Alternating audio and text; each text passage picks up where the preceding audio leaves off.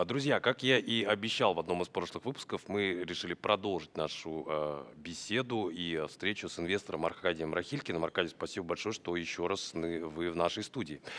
Здравствуйте. Очень приятно, что меня еще раз пригласили и хотят еще раз послушать. А, Сегодняшняя тема а, Израиль, а, вторая силиконовая долина.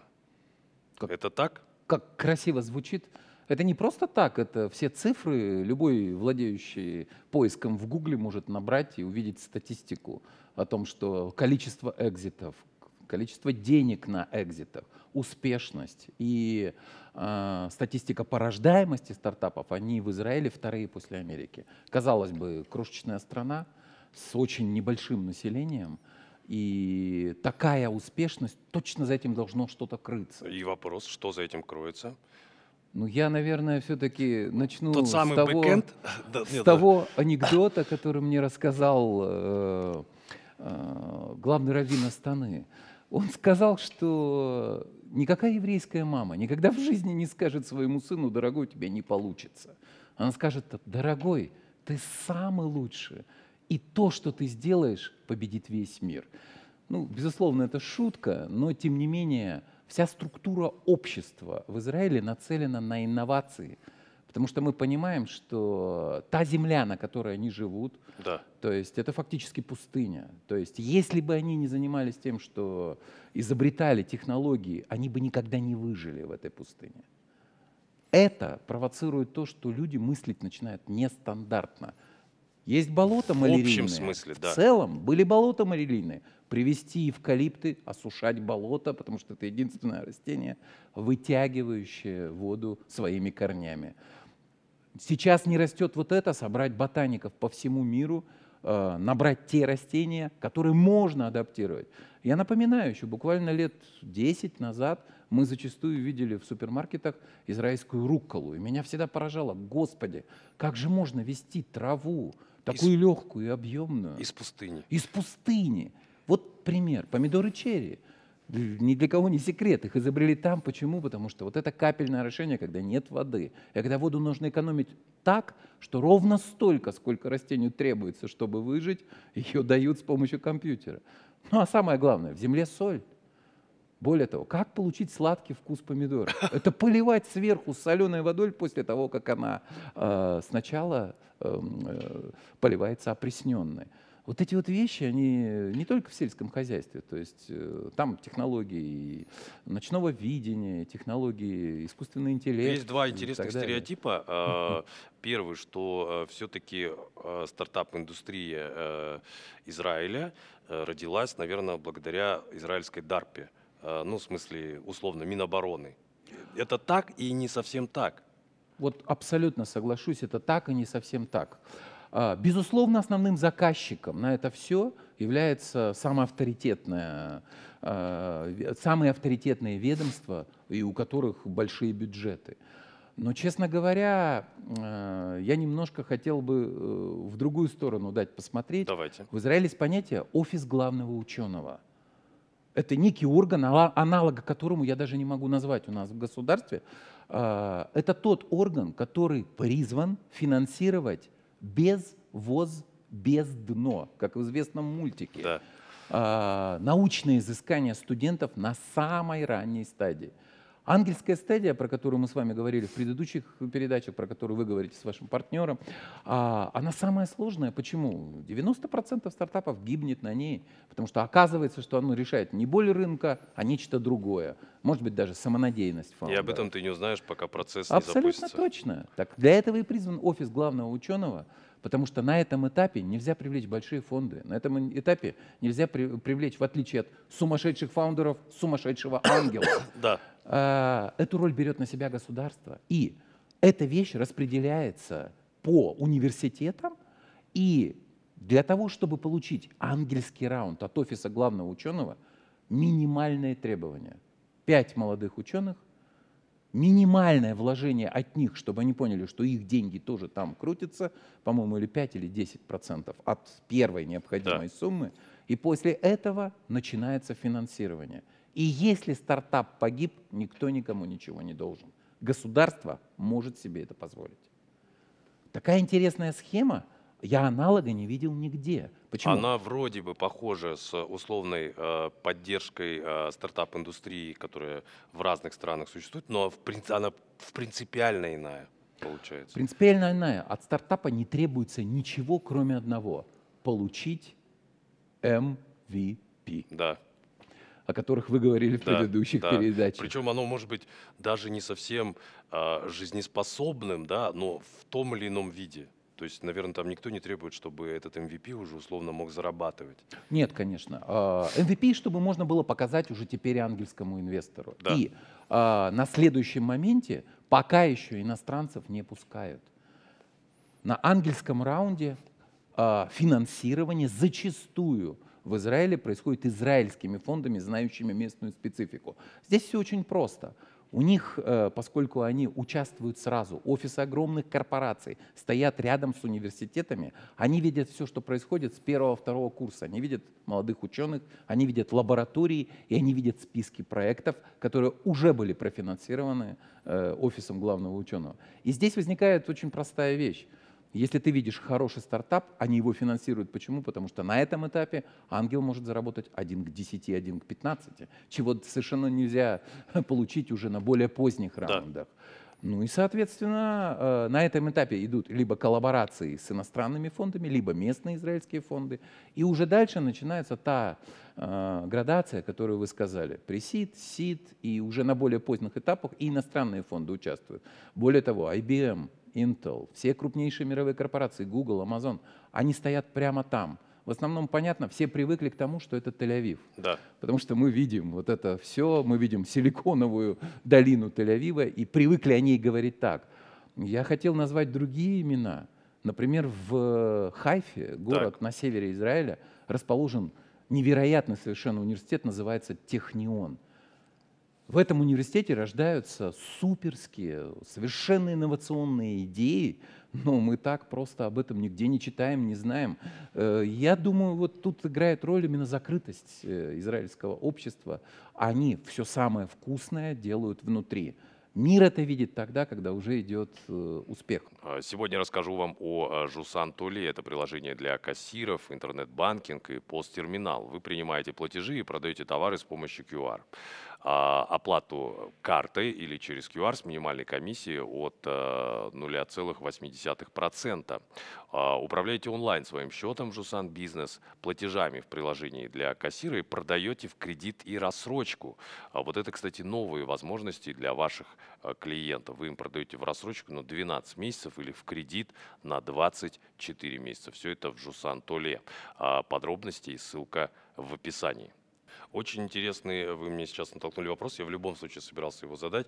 Как вы э, к- проникли в Израиль и поняли, что это э, новая Кремниевая долина?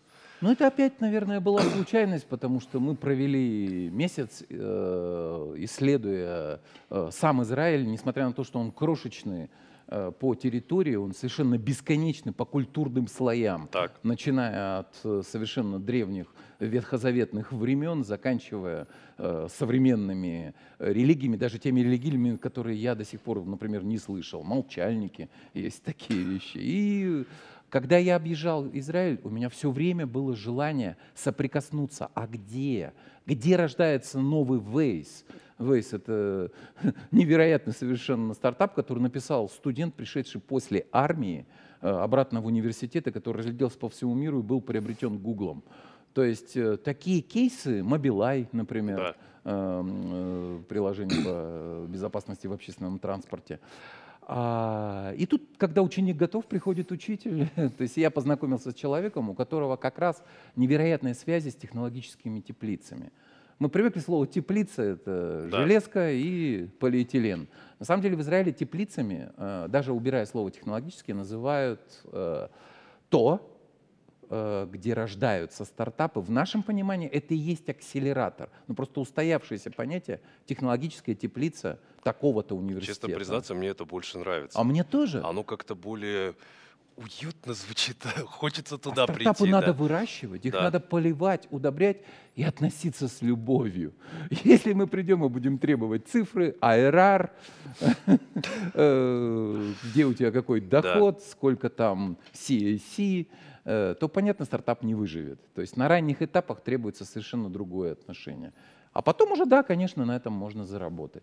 Поэтому вот э, С две... этого и началось. Да, две технологические теплицы, в которых я первый раз посетил и увидел, это был университет Технион в Хайфе и, естественно, еврейский университет в Иерусалиме, который был основан самим Эйнштейном Да. и которому он завещал все свои рукописи, за которые судились там родственники Вы бесконечно. уже назвали три города. Тель-Авив, Иерусалим, Хайфа. А вы хотите сказать, что во всех городах Я хочу есть сказать, вот эти что а, теплицы? практически в каждом городе, где есть университет, есть такие теплицы, просто мы о них никогда не узнаем. Например, Рамадган — это пригород Тель-Авива, там расположены наиболее перспективные акселератор, но про это не освещается.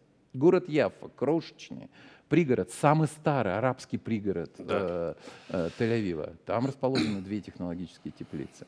Но, безусловно, мы понимаем, что большим фондом, учитывая то, что страна старая, нужно где-то располагать офисы. Да. И поэтому Иерусалим, в котором переплелись все религии мира, и где просто нет места, просто чтобы поставить современное здание, парковку, даже вертолет, чтобы сел на э, вершину здания, он не приспособлен для этого. Конечно, Тель-Авив — это молодая силиконовая столица. Да.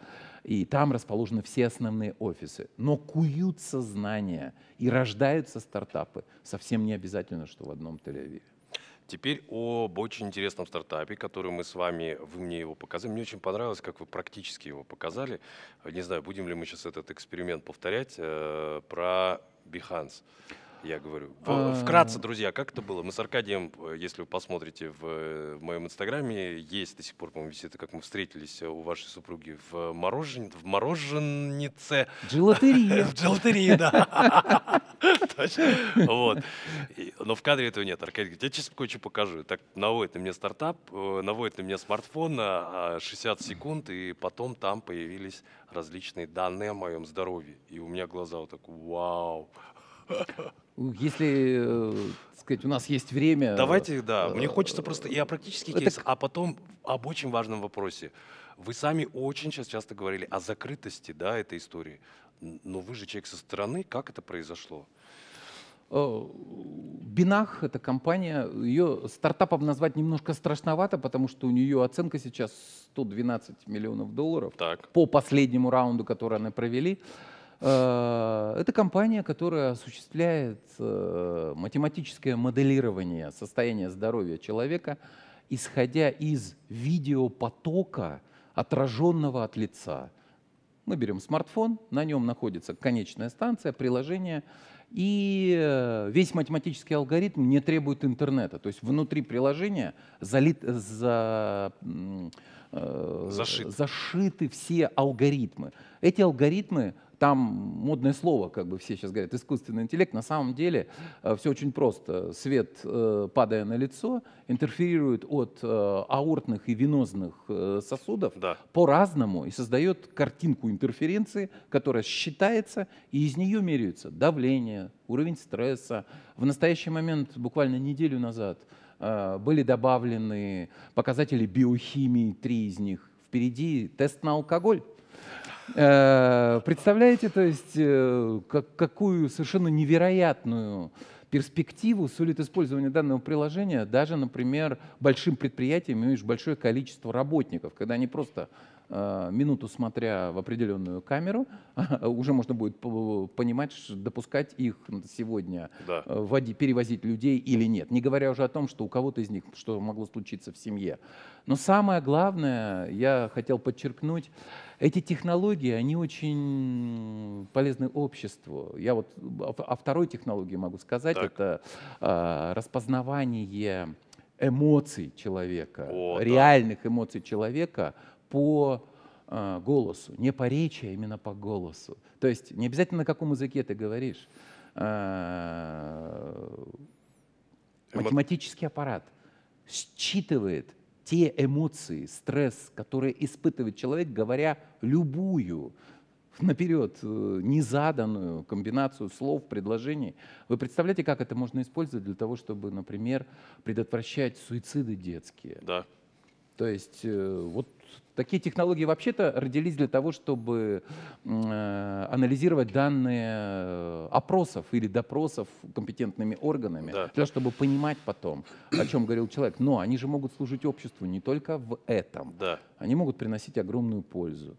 Еще более интересный стартап, я э, наибольшее количество э, лайков сорвал своим постом. Да, кстати, напомню, а, дорогие друзья, а, ссылки на есть в определенных социальных сетях Аркадий, но, наверное, самая все-таки ваша любимая платформа с точки зрения... Это Facebook. Facebook, да. Ну, Да. так вот сложилось. И Аркадий, ну, не хочет он расходиться на другие платформы. Мы, напомню, на 14. То теперь благодаря нам вас везде увидят, но э, переходите на Facebook Аркадия. Продолжим.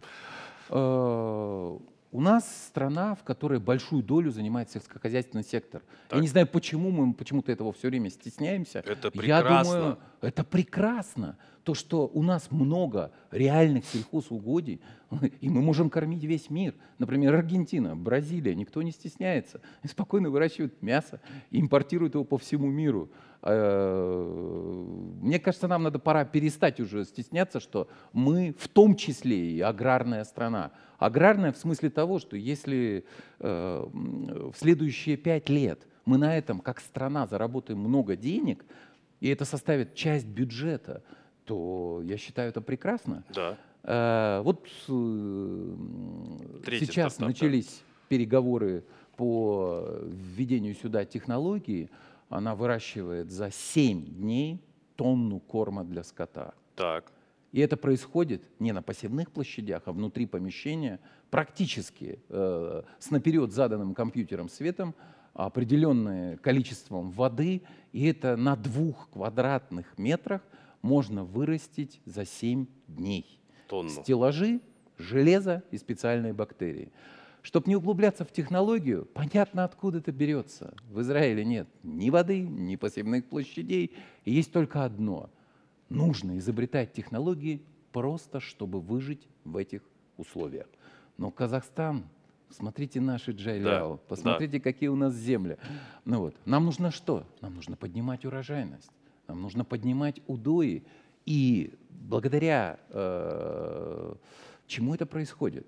Человек все меньшую роль в этом играет, технологии. Все мы уже понимаем, четвертый стартап, мы все понимаем, что пастух в настоящее время это не просто пастух, это не человек, который на лошади скачет и смотрит. А если Да. у нас тысяча голов, тогда нужно несколько пастухов, им нужно спать и есть. Ну, технология управления стадом с помощью математических алгоритмов с дронами. Да. И эта технология, это уже реальность. Это следующий проект. Я не называю их имена, потому что мы с вами говорим о том, как рождаются невероятные идеи. Мы не рекламируем эти идеи. Да. И мне хотелось бы как раз из разных секторов дать пример того, что это не просто возможно, просто нужно создать условия, чтобы в технологической теплице вырос этот стартап. Вот этот стартап, в частности, привлек 500 тысяч долларов буквально две недели назад от государства. Это был ангельский раунд. И, соответственно, на следующем раунде ему нужны деньги только на то, чтобы масштабировать модель. Уже Друж- два ранчо в Америке. Партнер проекта «Бизнес-номады» Жусан. Управляйте бизнесом в любой точке мира в мобильном приложении Жусан Бизнес. Ссылка, как всегда, в описании. Вы уже о некоторых э, моментах сказали, но сейчас я, наверное, простыми словами. Почему Израиль, кстати, силиконовая, силиконовая более устоявшийся термин, но после, кстати, Юры Дудя э, все стали более правильно говорить кремниевая долина, потому что все-таки это силикон in English переводится все-таки на русский кремний. А, значит, так вот, э, вторая кремниевая долина Израиль в рамках всего мира, в первую очередь, это все-таки инфраструктура для э, роста стартапов. Вы о частях ее сказали. Э, То есть это сели и продумали ее всю и реализовывают так? Э, Конечно, легко смотреть на реализованный результат, потому что все хотят сейчас инвестировать в стартапы Израиля. Так. И стоят в очереди. Благодаря закрытости системы попасть в эту очередь практически невозможно. То есть это нужно искать, где эти люди, которые познакомят с юридическими компаниями, которые обслуживают эти фонды. И туда пустят и скажут, вот. И ты понимаешь, что там прям самое вкусное, топ из топов стартапов. Мгм. Конечно, так было не всегда. Да. Господи, Израиль и- и за последние 20 лет создал э, свое могущество и богатство, потому что так было не всегда. А, Безусловно, эта инфраструктура создавалась методом проб и ошибок. Но понятно было одно, если не финансировать науку безвозмездно, никогда не родится что-то прикладное.